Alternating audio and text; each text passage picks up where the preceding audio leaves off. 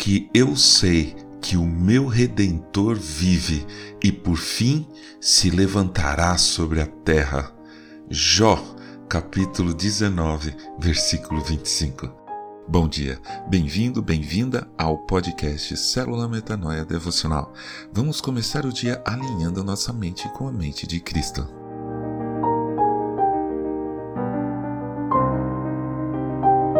Era 5 de julho de 1982. Eu tinha 16 anos e estava de férias da escola, então pude aproveitar para assistir ao máximo os jogos da Copa do Mundo de Futebol. E, claro, principalmente os jogos do Brasil. Tínhamos a melhor seleção de todos os tempos. Bom, para mim era, afinal, eu era muito pequeno para acompanhar as seleções de Pelé e antes mesmo dele de Garrincha e tudo mais. Para mim, aquela de 82 era a melhor seleção do mundo. Aliás, o mundo todo achava que a seleção de Zico, Sócrates, Falcão e companhia era mesmo a melhor do mundo. Estávamos todos certos de que iríamos finalmente comemorar o Tetra. Para passar para a fase semifinal, precisávamos de um simples empate contra a Itália, que vinha fazendo uma campanha irregular no campeonato. Assim, Sentei na frente da TV e me preparei para ver o futebol arte, os gols, as comemorações. Eu achei que iria ver a maior Copa de todos os tempos, mas eu vi a pior derrota de todos os tempos. Entenda, para mim, no fogo da adolescência dos 16 anos, naquele tempo fanático por futebol, foi uma tragédia. Eu fiquei olhando para a TV o dia inteiro. Eu não queria almoçar, não queria jantar, nada.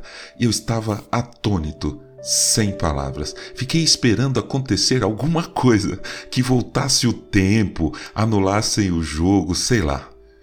Claro, futebol é apenas um esporte. Nada de trágico realmente aconteceu. Ninguém morreu, ninguém ficou ferido. É vida que segue.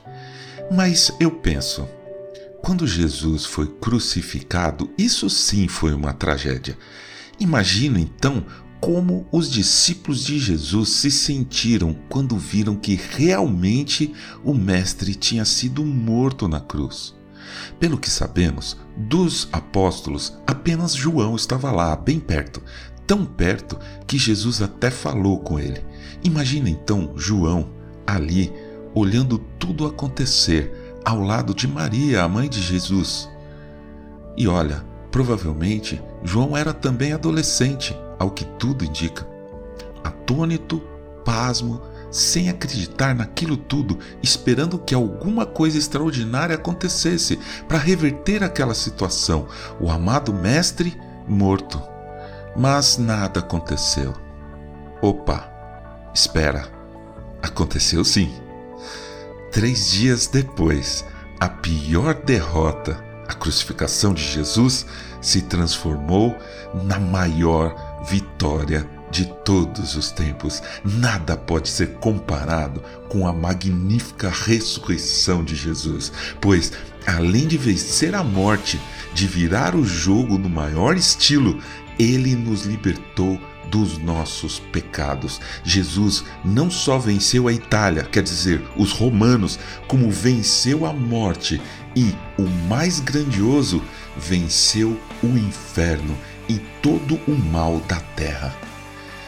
Eu não me lembro mais da tristeza que eu senti naquele dia, assim como não nos lembramos mais da tristeza no pé da cruz, pois eu sei que o meu redentor vive e que um dia ressuscitarei como ele e com ele eu irei morar.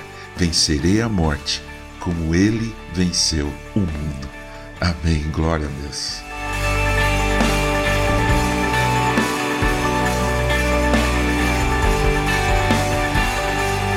Ajude a espalhar a palavra de Deus. A seara é grande. Eu sou João Arce e este é o podcast Célula Metanoia Devocional.